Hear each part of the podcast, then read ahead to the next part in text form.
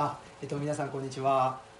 あのえっと青木と申します。あ、あの人文系施設図書館ルチャリブロというのを東吉野村でやってます青木新平と申します。よろしくお願いします。はい。で、えっと今日はあのこちらにいらっしゃるですね。えーあの同じく東吉野村にね在住、まあ、東吉野村で略して日がよって言うんですけど おオフィシャルには日吉って言ってるんですけどそういうのにちょっと反旗を翻そうと思って日がよっていうのをね声高に叫んでます。はい。嘘ですけどいやいやね。はい、でまあ日がよ在住の、はい。日がよ在住。えーはい。あいいですか？あ自己紹介していただいてはい。すみません皆さんはじめまして。えっ、と奈良県東吉野から来てます坂本です、えー、坂本大輔です。えー、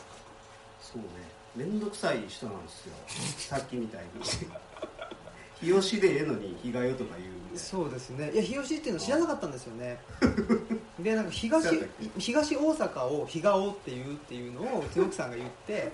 で日がおっていうんだと、まあ、東大阪が日がおだったら東吉野は日がよだよねっていう日がよ日がよって言ってたら日吉ちゃんっていう可愛いなんかお日本狼のねぬいぐるみがあっまあキてャラクターね。あ日吉って言うんだって言ってでも今今更ね弾くに弾けないんで。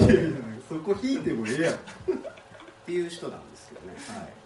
すいません、はい。ということであのこの「彼岸の図書館」という本を出しましてですねえーっとこれが10月の頭に出まして、え1ヶ月あ2ヶ月ぐらいですかねもうそろそろなりましてあのなんて言ったらいいんですかねえっとまああの彼岸の図書館何のこっちゃっていうことで。で、えっと、副題で僕たちの移住の形っていうことで、まあ、移住者なんですね。2人とも移住者で。僕がまあ東吉野村に引っ越したのが2016年なんですけどそのまあ引っ越すあの移住と言わず引っ越すっていうのもこの辺の面倒くささっていうのをこの辺にあの全部書いてますのでそれも読んでもらえたらあの嬉しいんですけどその移住の、えっときっかけになったのがもうこの坂本さんですね、えーですで、まあ、なんできっかけになったのかとか坂本さんそもそも、まあ、その僕が移住する前どのぐらい前なんですか、えーと2000何年ですか？2000だから6年なのか13年前なんですよ。俺が東吉野村にそれこそ引っ越したのああ引っ越したのはね。うん。いやでもマジ俺もその頃ってあの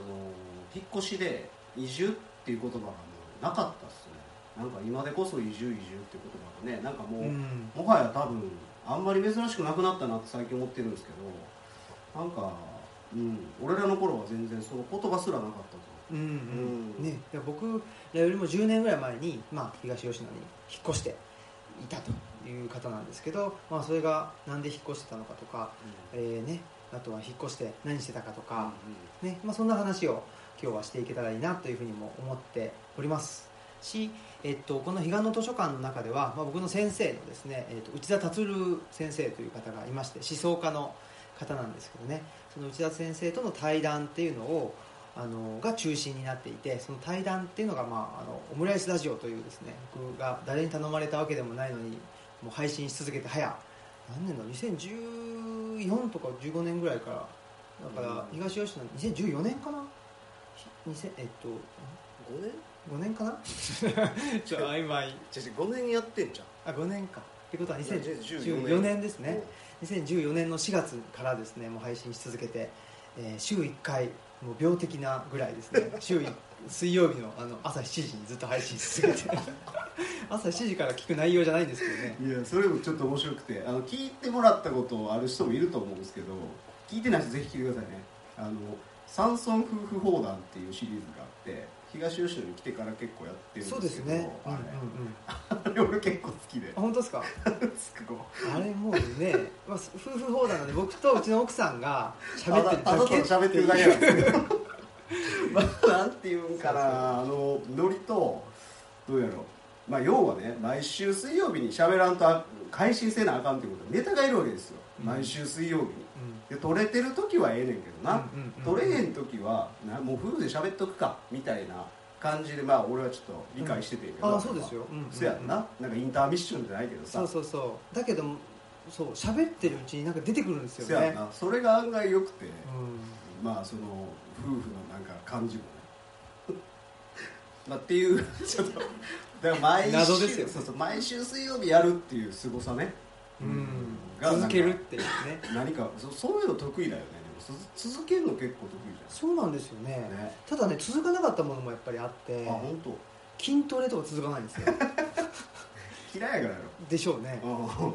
その辺難しいですよね。続けるもの、まあ、今ねあの SDGs とか持続可能性とか言ってますけどだからもうオムラジなんて持続 SDGs ですよね。まさに。望んでないから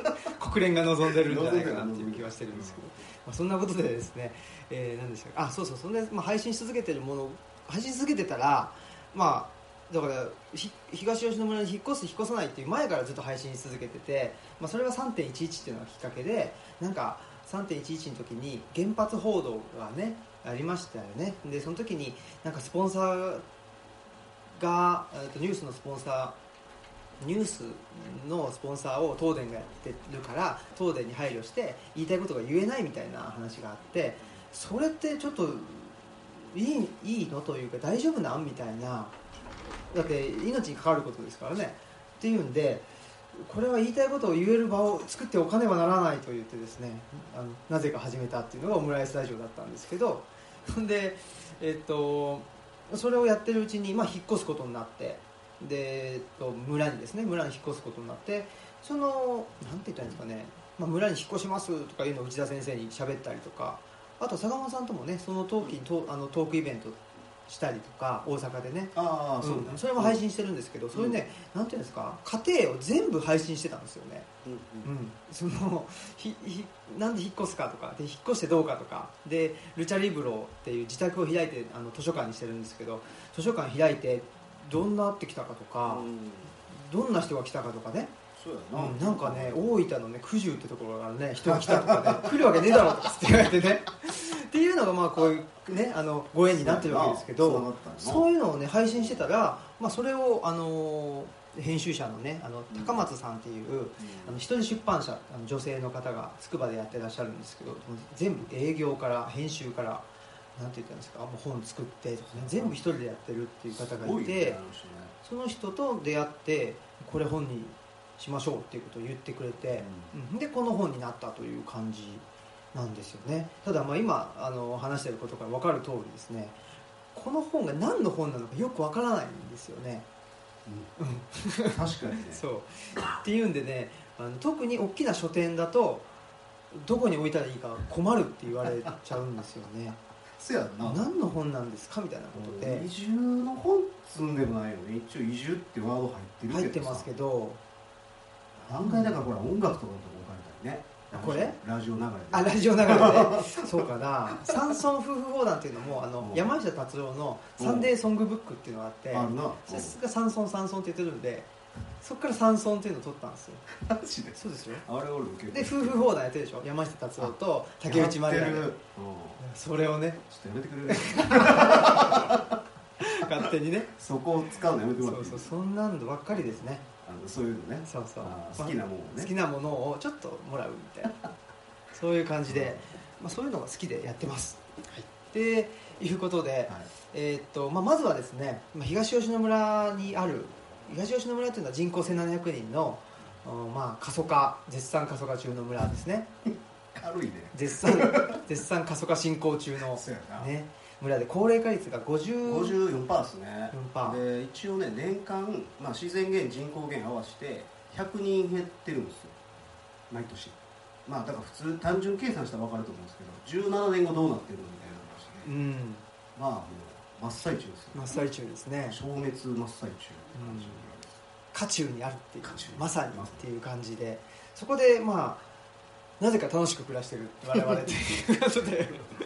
まあその一端がですね、まあ、このルチャリブロっていうのを通してあの見えてきたら、まあ、あの今後ですねじ今後というかもう現在も人口げ人口減少社会って言われてて、まあ、その人が減ってるわけですよね。で人が減ってるってことはどういうことかというとやっぱり今までの社会システムっていうのはがではですね維持できなくなっていく社会自体がっていうことだと思うのでそれってあの東吉野村を見るともう最先端です。人口減少社会の最先端なので、まあ、東吉野村で、えーなぜか楽しく暮らしている我々の、あのードキュメントというかですね様子を見てもらうと、ね、この人口減少社会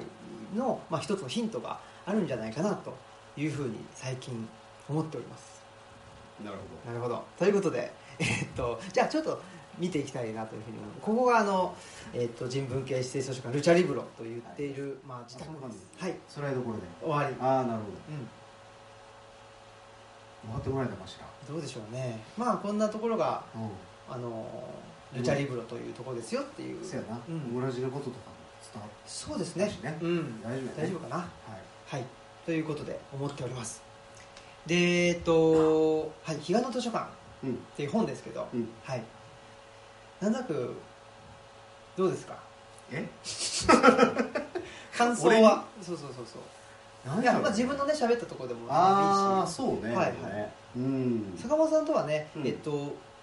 村で未来を語るっていう賞だああったかな。そうやったな、うん。そんなような賞をもうでも呼んで呼んでもらった方もいらっしゃるんですかお。えあすごい。ありがとうございます。既得な方もいらっしゃるね。ねありがたい。ありがたいですね、ちょうどね俺とあの秋君の会はえっと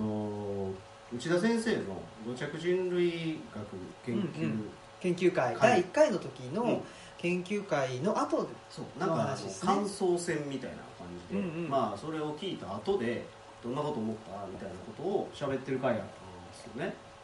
でまあ本当ねうまく上手にまとめてくださってるけうん。ど、まあ、実際はもっと長いっていうかしょうもないこともいっぱい喋ってるんですけど。そうですね。いいとこだけ抜かれてるから俺こんなこと言ってたかなとか思いながらさあれ聞き返したもんねだか。らあ言ってるわ。あ言ってました？言ってたあすごいですね。やかましい。ね。でもねうん。もうそうですね。ね。あそういうのも面白いですよね。あの、うん。本読んでもらってうん。でそのあなんていうんですか？普通あの対談本とかって、そのソースの部分を公開しないですよ、そらせやわ。な、うん、これ公開できるもんね。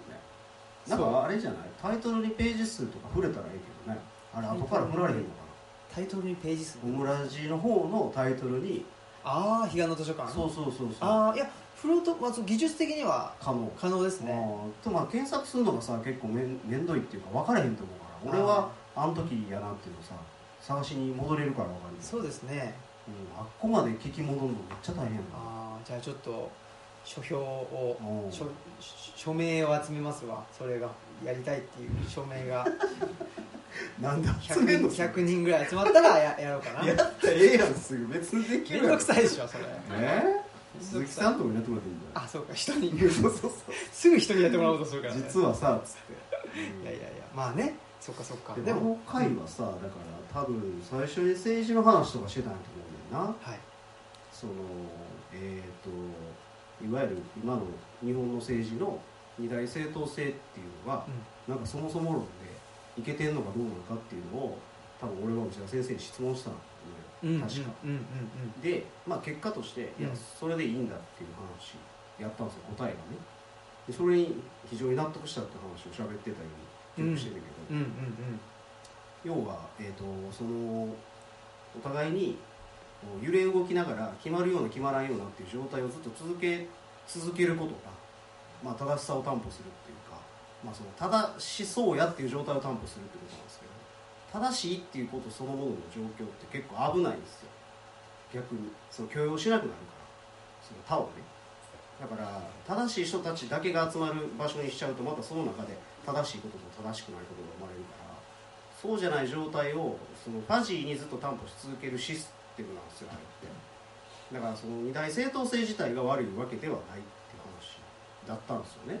ただ今すごくその片一方の政権に長期にわたってやっぱり権力が偏りすぎてることはまあ危ういっちゃ危ういんだけどうんうんうん。でもそれを一応はそうじゃないよねって言えるシステムにはなっているっていうところが、まあ、それが、まあ、結果うん。その自浄作用を生んでいくであろうっていう話があってまあそれは俺はめっちゃ納得できた、うん、そうですよね、ん。そのどっちかにしないっていうどっちかに決めないっていううんうん。あり方、どうしても人間、まあ、人間の,、ね、あの 脳ってうん。やっぱりなんか理解したいからで理解するっていうことはどういうことかっていうとやっぱりあるあのできるだけシンプルにしたいわけですよ、うん。でできるだけシンプルにしたいからじゃあどっちかに決めましょうよっていうふうにな。るんですけど、うんその決まらないという状態自体が、うん。実は、まあまあ、内田先生の言葉で言うとその人間の成熟をもたらすっていうか、うん。その葛藤する状態っていうのがあの人間をうん。成熟させるっていうことを言ってるのがまあ内田先生でで俺もそこめっちゃ印象深くて、そのだから、えっと、複雑なものをこうすごくシンプルにして理解しようってみすぐしちゃうんですけど複雑なものは複雑なものとして理解するっていうことをする方がよりこう、まあ、我々にとっては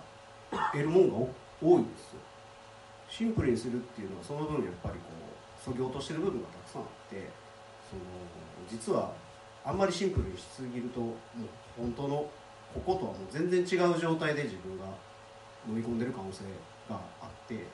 わからないことをわからないものとして捉えることの大事さっていうのがやうんうん。っぱり俺結構あると思ってて、うん。でそれはその都市といわゆるそのこういう中山間地域との暮らしの際でもすごくそれがよくわかるんですけど都市の方がよりシンプルで分かりやすくて理解されやすいものが、まあ、表面にたくさんあるんだけど、うん。中山間地域っていうのはそういう曖昧なものをうちは曖昧なものとしてストックできるような状況を結構そこら中に散りばめられてるなっていうのは長く暮らしてて思うんですよねでそっちの方が自分はなんか相性がいいっていうかあの都市がいいとかあの中山間地域がいいとかっていう話ではなくてそういうもんなんですよ。なのでなんかそれがちょっとすごいあの話聞きながらさうん。めっちゃリリンクしたっていううんうんうん。かね、うん。そうですよね、うん本当にそのあのなんていうかな都市か村かとか なんかその対立するものってあるじゃないですかカレーかラーメンかやつとか。いやそこはいいよ別 そこはいいにそこはパキッてしてもいいよ。なんかねそういう対立するものを、まあうちもそうなんですけど図書、まあ、自宅を開いて図書館にしてますとか言うとじゃあ自宅なのか図書館なのかみたいなこととかはっきりはっきりしろみたいな。はっきりしろって言われる言う人ってあんまりねなんて言ったらいいんですかね。筋が良くないというか。なんつったらいいんだろう。まあうん言葉選ばずに言うと、うあんまり頭が良くない。選ばず言っちゃうとね選ばず言うと。まあそういうことだうん、だからやっぱりでそのほらださっきの話でやっぱ葛藤が成熟を生むっていうことだと、なんていうかな都市都市と農村とかそそこの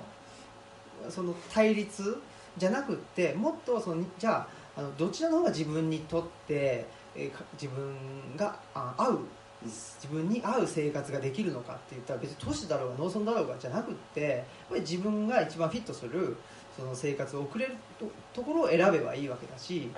あの自宅とねと自宅を開いて図書館してるとか言ったらもうその自宅か図書館かっていう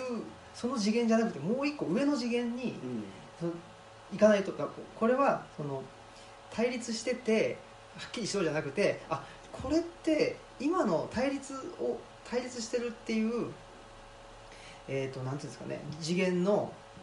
理解のあり方だと理解できないんだっていう、まあ、それいわゆる無知の知っていううん。ことで、うん。あ自分には理解できないものがあるんだ。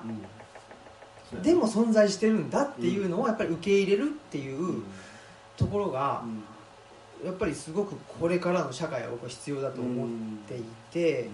でそういうのって何て言うんですか？なんか胆力とも言うしあの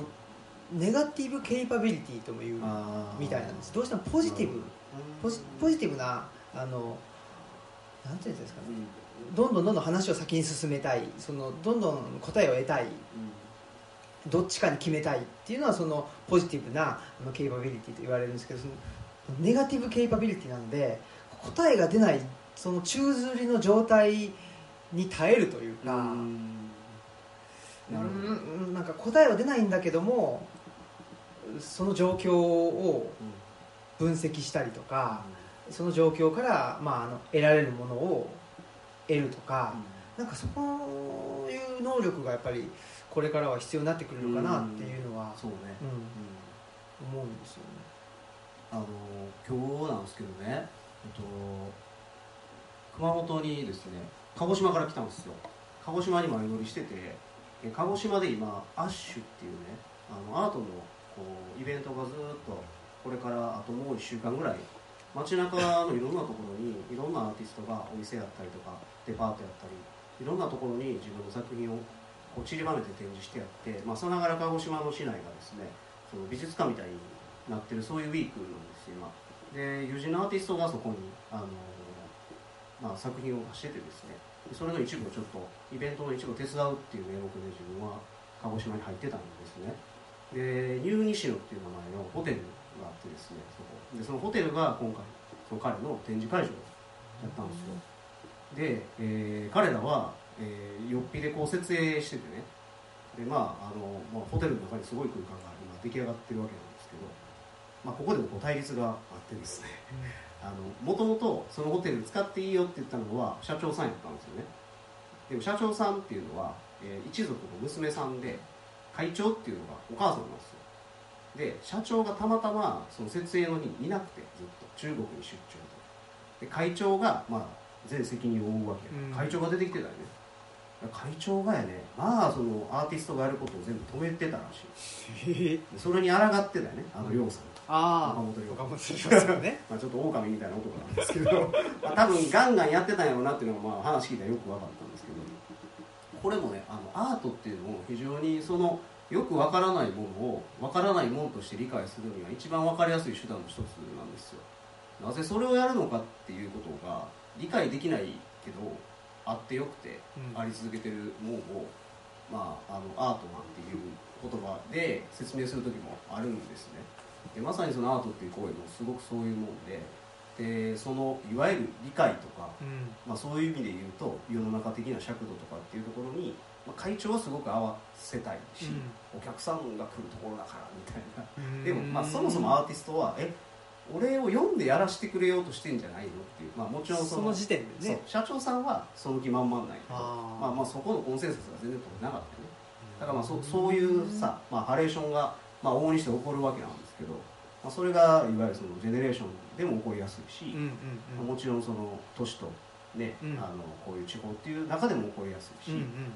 でもやっぱり依然としてそういう状況をさいろんなところにそこここにあってですね。でもあの分かりやすく突破力をこ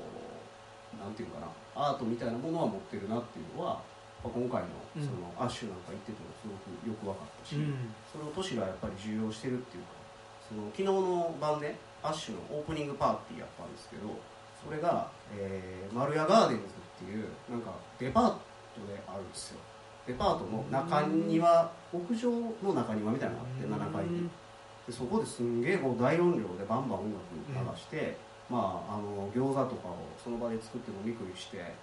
るんですけどそれを鹿児島市内のど真ん中のいわゆるデパートの屋上でなんかゆ許してる状況っていうかね。あこれすごいなと俺なんかめっちゃ思った、うん。それを需要できるデパートもすごいし、うん。その辺周辺環境も含めて、まあ、結構な音出してたからね。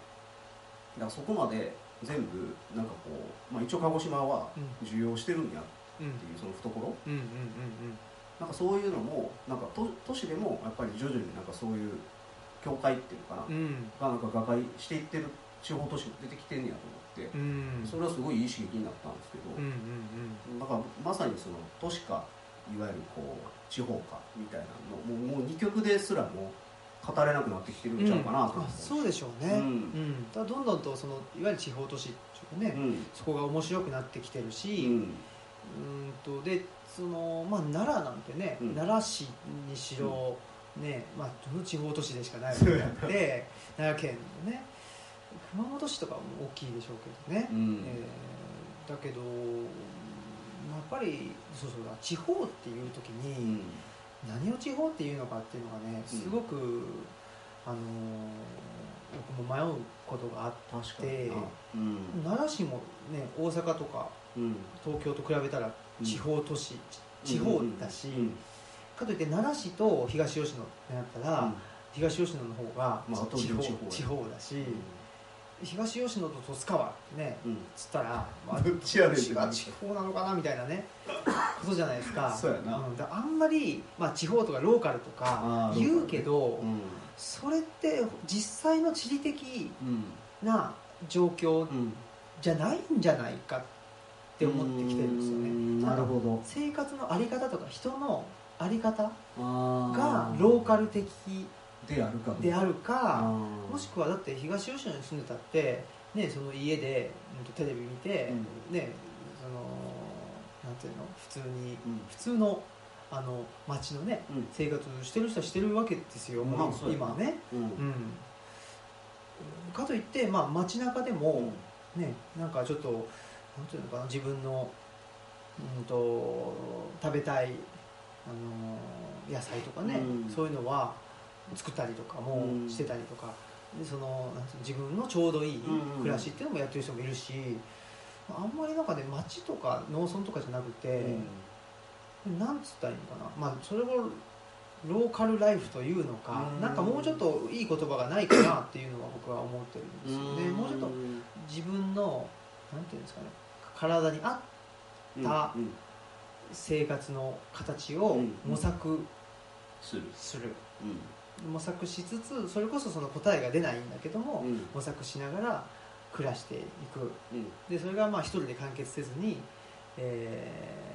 ーっとまあ、周りの人とうん。なんか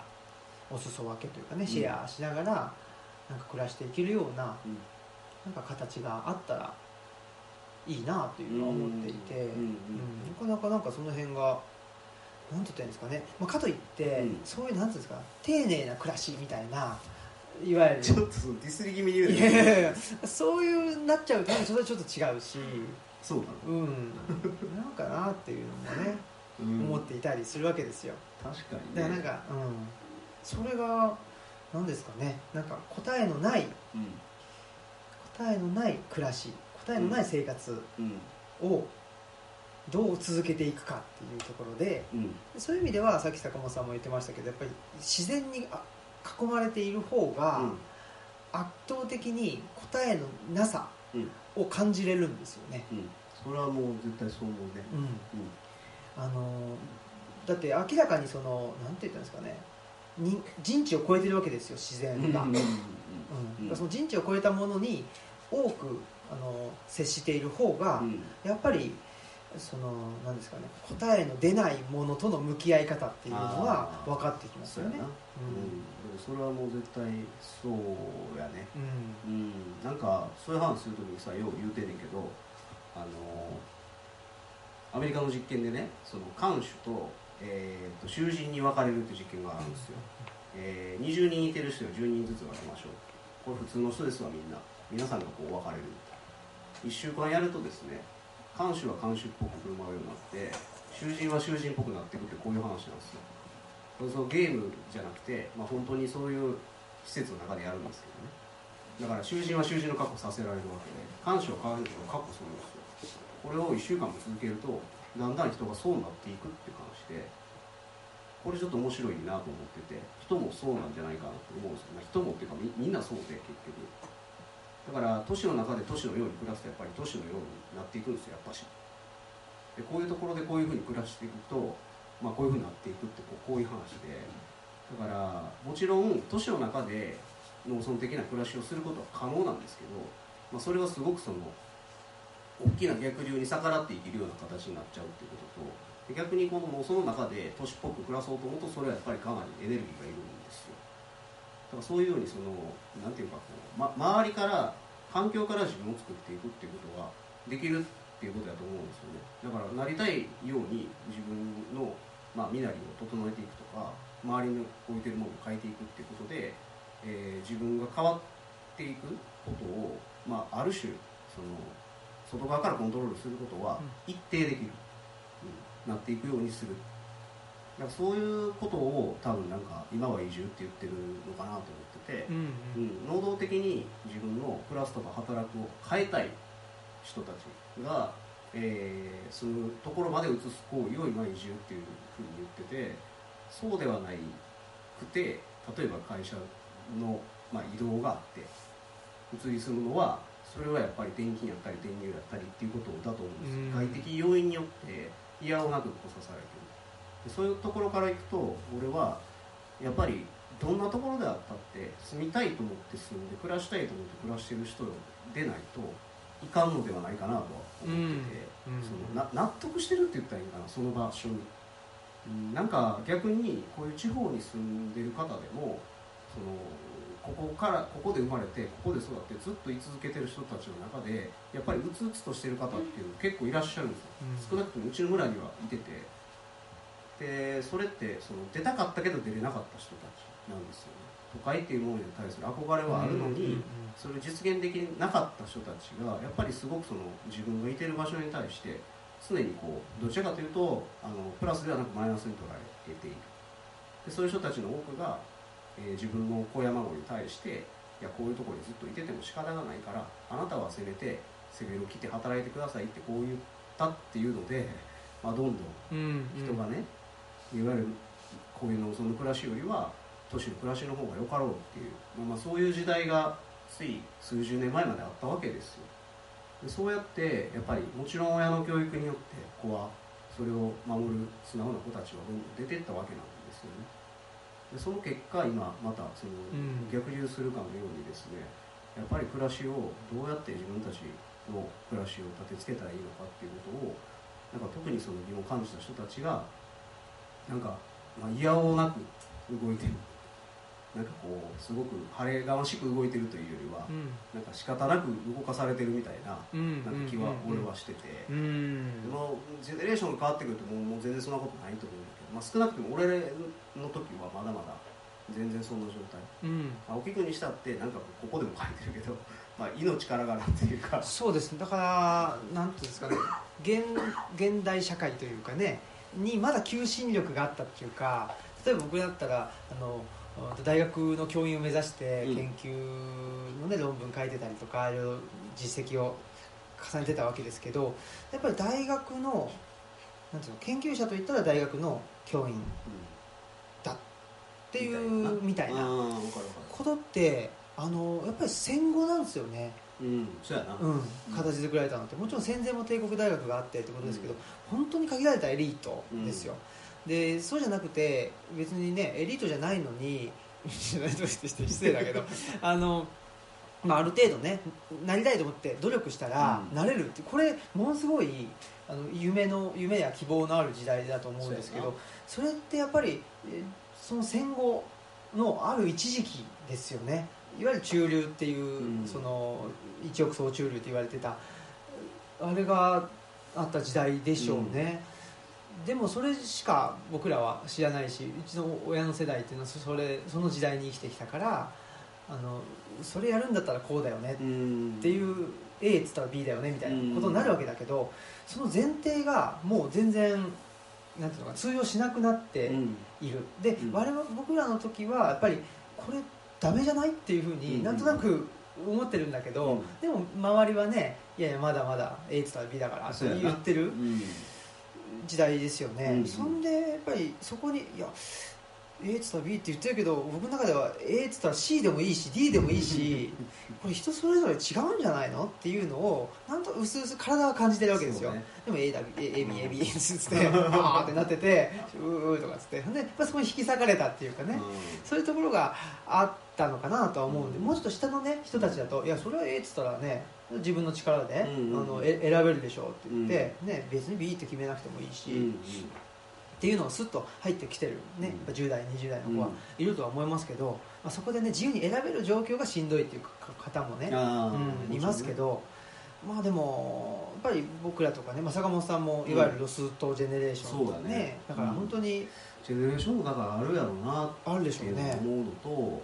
最近ねちょっとすごい俺めっちゃ面白いなと思ってることがあってあのー、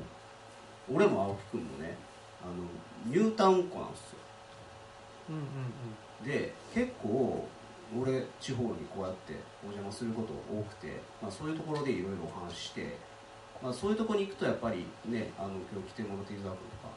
みたいにあのその地域地域にこう面白い活動してるプレイヤーさんっていうのがいるんですけど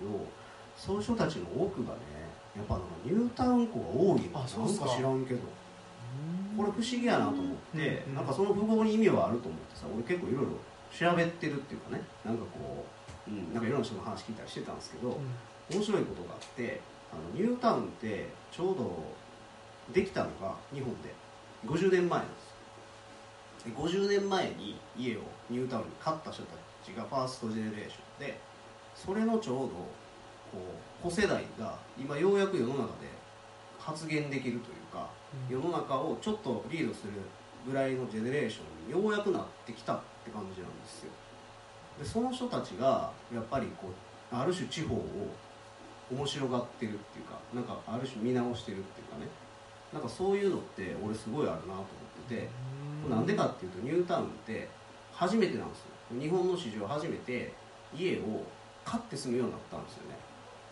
家ってそれまではずっとあざとかその一族遅延で血縁でどんどん申し送っていくもんやったんですよ基本的にはね、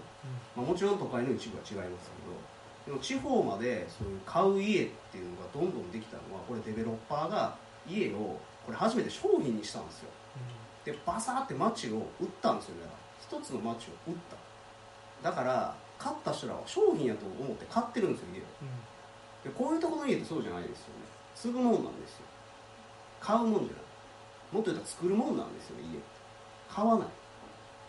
だからこの違いがあってだから要はそのコミュニティっていうのがもともとねこうやって血のから湧き上がってくるように家が建ってるところにはやっぱりきっちり遅延っていうのがあるんですよ。でもニュータウンで家を買った人たちは買ってるんで家電みたいなもんなんですよ家が。だからそこにコミュニティなんてそもそもないんですよ。買ってるからね。だからその機能としてその家を手に入れた人たちなんですよ。そういう人たちの集合体で、まあ、少なくとも我々は大きくなったもんだから本当の意味でのコミュニティっていうのはどんなもんなのかっていうのが分からなかったんですよ、で逆にどっぷりそういういわゆるこう血の底から湧き上がってるコミュニティで暮らし続けてた人たちからすると息苦しいもんでもあるようなんですよねどうやら。でもそれをなんか初めて対象化できてる存在になったんちゃうかなと思ってて、うん。だからコミュニティっていうのが全くゼロの状態で育ってるんですよ。俺なんかもニュータウンでずっと育ったんで。1617ま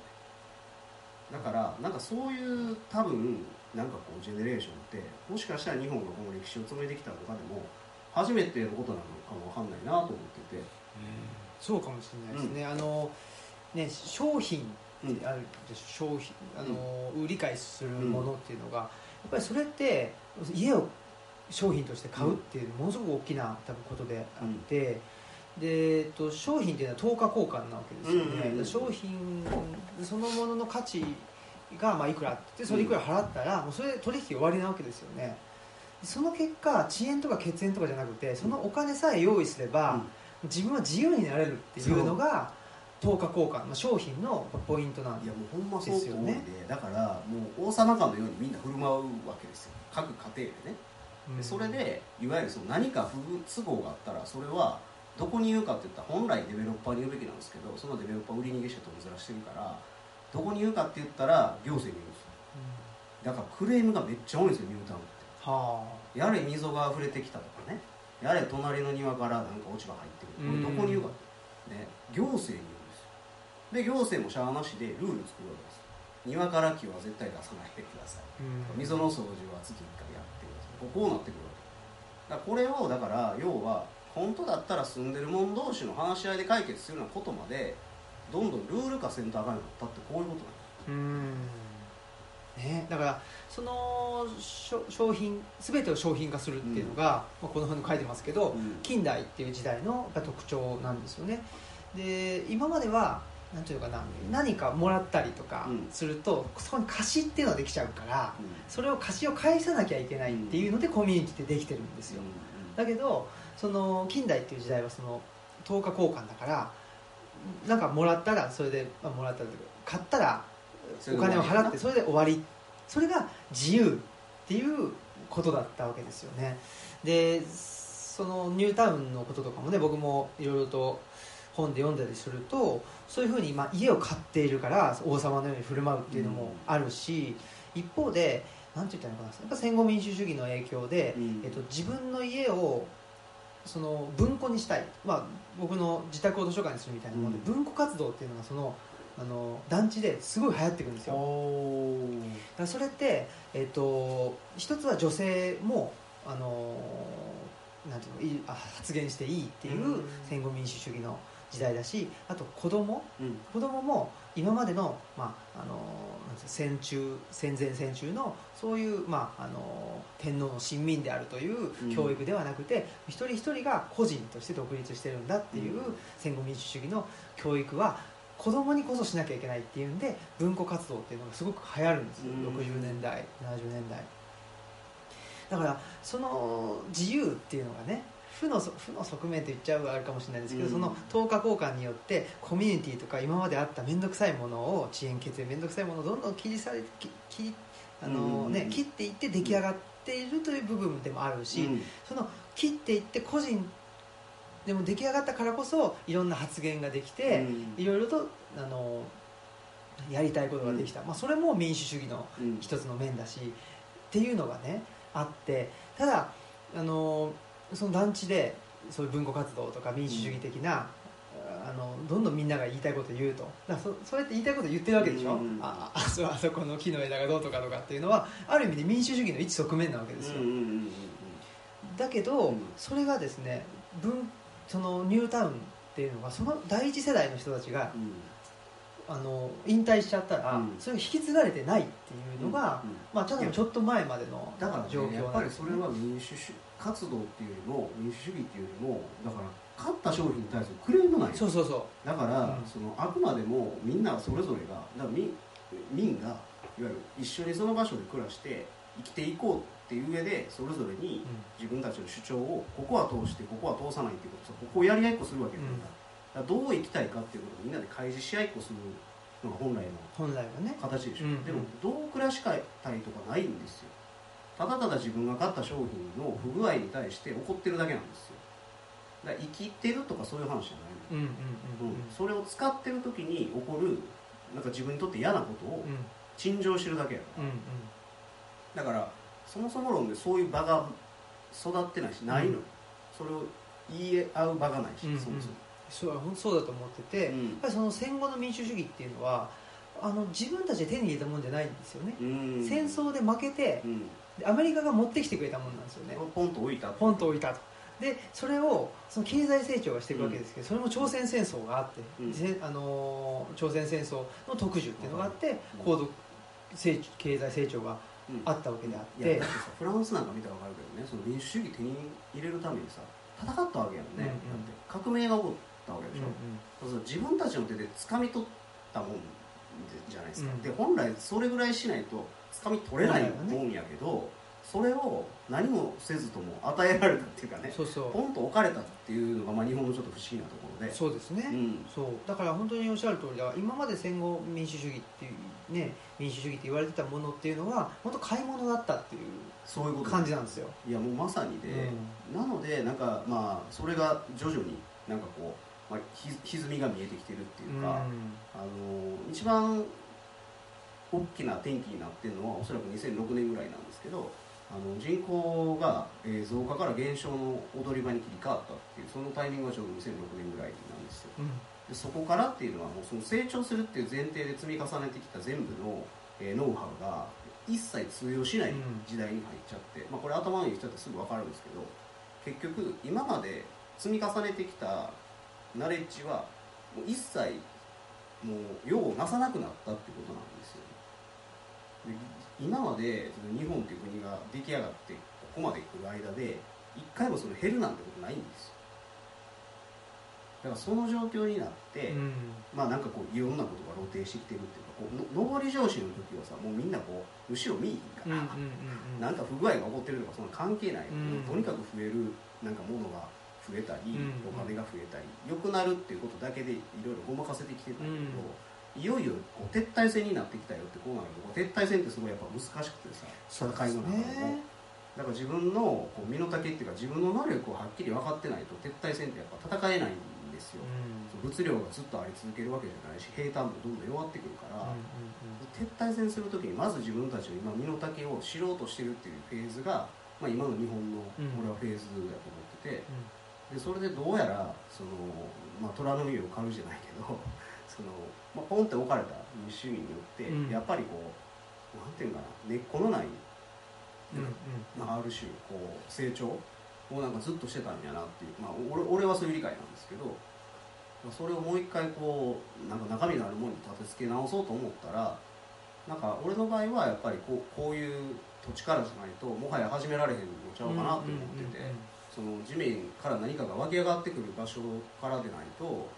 何も言えないんじゃないかな、うん。到着っていうのがすごく俺はあのよくわかるなと思う。土地についてないと、なんかもう全然まず説得力がないっていうか、うんうん。今まで通りその上っ面のその民主主義と同じことでね、もう一回その地面からどうやって立てつけるのっていうのをなんかもうまさにこう我々うん。ね、うちの村も含めて、まあ、ここもそういうことが起こってるんだと思うんですけど九州だって、まあそういうことやってるようにね、うん俺なんか思ってるね。うんうんうんうん。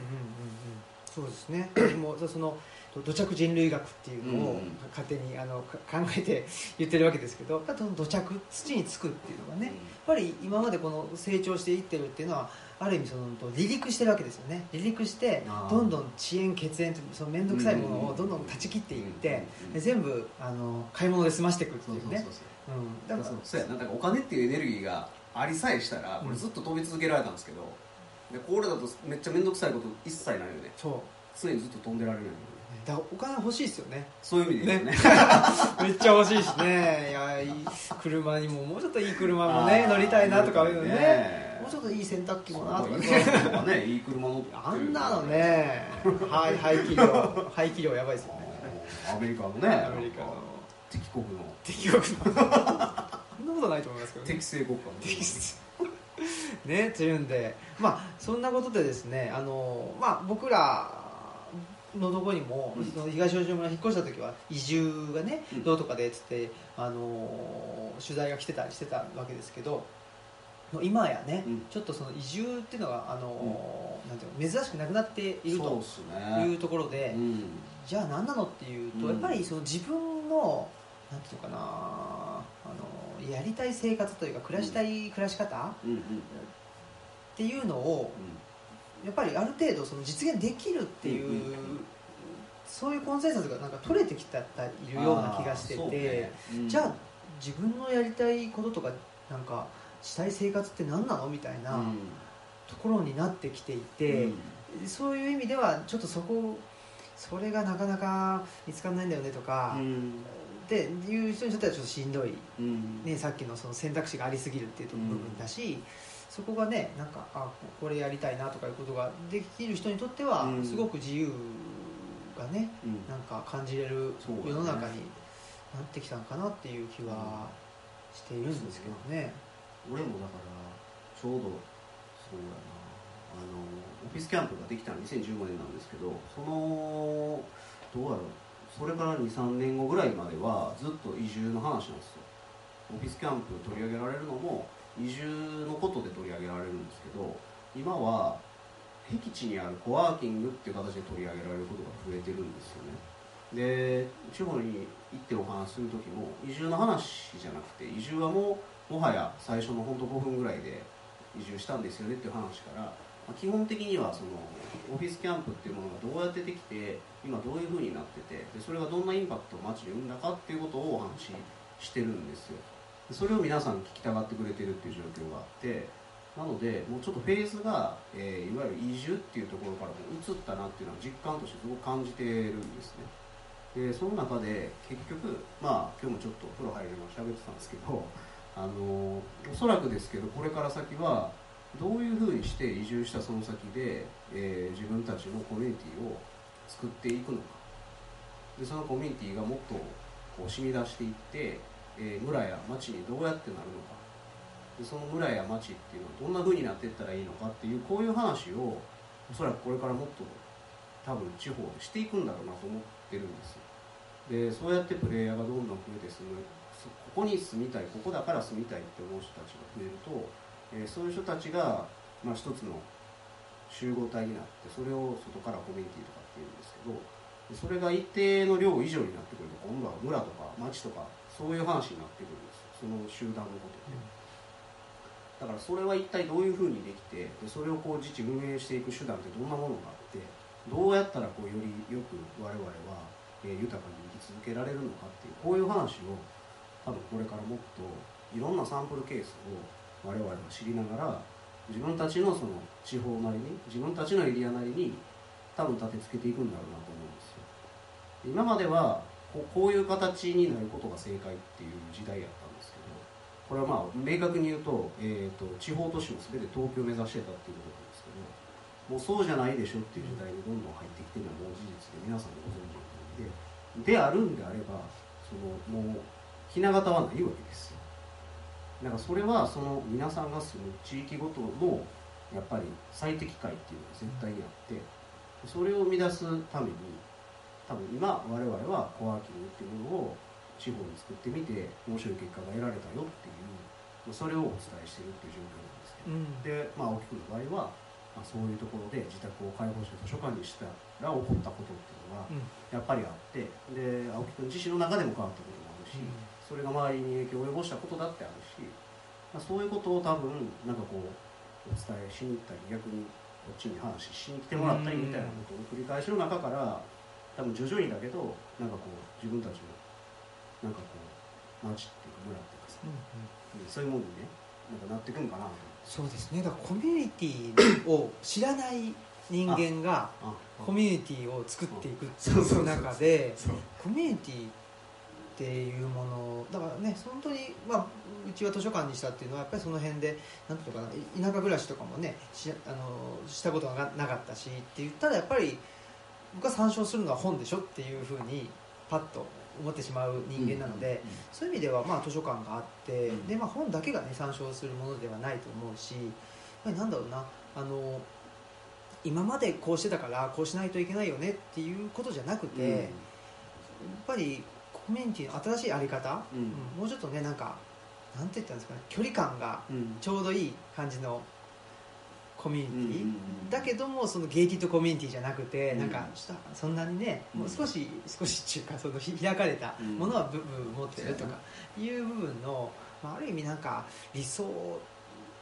理想は語らないとね、実現しないしかといってその理想にこだわりすぎても、そうやな、うん、よくないし、うんいやそれでいくとさだからあの、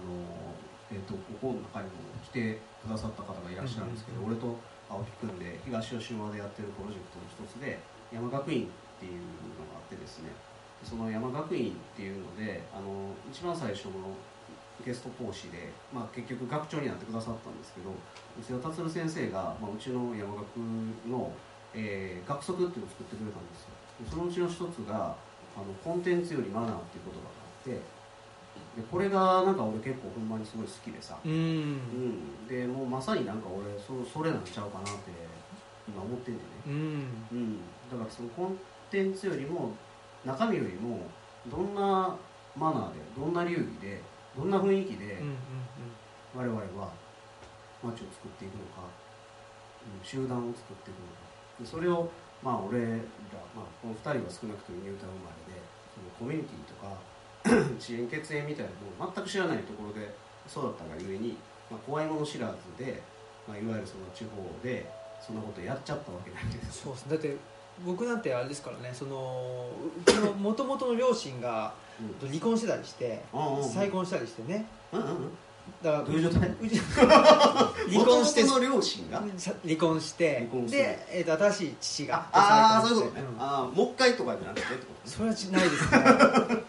だからもう血縁もねああどうやねんと。そうそうそうそもそも論ね。だって江戸時代の方がその養子縁組があったりとかね、多いよねするわけでしょ、ううん。ん私もうその辺からもう考え直すっていうかですね、うん。どんどん面倒くさいね。はあ 話になっていくわけです。もう全部考え直す問い直すだからあののだ大好きな感じです。まあ、うちの村来てもらったら分かるんですけどあのーまあなんていうんかな。こんな村になりましょうみたいな感じがあんまないんですようちの村ほんまに、うん。そのなんかん場所によってはなんかこうワンカラーで染まってる地方って結構あって移住者が、なんていうんだろ。うこうひ一つのその価値基準で集まってるコミューンみたいになってるところなんて結構あるんですけど、うちの場合はなんかもうほんまになんかパターンが結構バラバラでなんかでもそれなりにそれぞれなんか適当にやっててさ、なんか仲良い人同士で集まってなんかやってたりとかなんかこう強制的に全員で集まろうぜみたいなこともさ正直全然ないないですね。ななんんかかふわっと集まったりはする呼びかけてもねうん。あんまり集まんないから、そうそうそうそう。かといって別に仲が悪いわけではないいんですよ。ていうね不思議ですよね、うん、だからなんかその辺を俺すげえコンテンツよりマナーってうまく言うなあれいいんですよね。うん。なんかね僕もなんて言ったらいいんですかね。やっぱりそのコミュニティとか、まあ、小学校とかね中学校とかああそのコミュニティって言ったらいいのかな、うん。あの友達関係でなんか距離感なかなか難しいなと思ってたのが、うん。なんか一回参加するとずっと参加しないといけないんじゃないかとかなんかそういうのちょっとベタベタした感じが苦手なんですよ。ググループでありましたよね。だって昔ね。なんかいくつかグループがあってさ、うんうん。そのグループのマナーっていうのがさもちろんあってさ、うん。なんかそれはその一応はぼんやりリーダーっぽい人がさ、うんうん。なんかそのマナーを生み出しててさなんかそれが気持ち悪いとさ、うん。なんかやっぱりなかなかその流儀に染まられへんかったら居続けられへんみたいなのってそう。もうまさにそれがなんかコミュニティの突端ちゃうかなと思うんだけどさ、うんうんうんうん。ね、うん。だからそういう意味ではまあねあの我々のなんていうコミュニティって言っていいのかな、うん。わかんないけどだとあんま体が強い人がいないっていうのが大きいかもしれない。うん。まあまあだからこ寛容なんかもねある程度、まあねしゃあないしゃあないなみたいな。あのやっぱりね、うん。体が弱いと一人じゃできないんですよ、うん。なんでも、ねうんだからちょっと手貸してみたいな、あうんことになるんじゃないですか。そうやな、だからまあ当日けえへんかっていうのはなんかあごめんなさい体調悪くてとかって言われたらあそうそんなもんかなって。う んそうそうそうそう。っていうのはなんか俺はあるよ、うんうん普通に、うんね。うん。あなんか青木君最近めっちゃなんか喋りに行ってるししんどいねんな。喋りに行ってるしねとかね坂本さんも忙しいしね。いやいやいやいや。ーそんなことで、はい。ちょっとだ山学院の動画あ。ちょっと見ましょうか。ぜひ。動画見ちょっと本邦初公開で。初公開ですね。動画が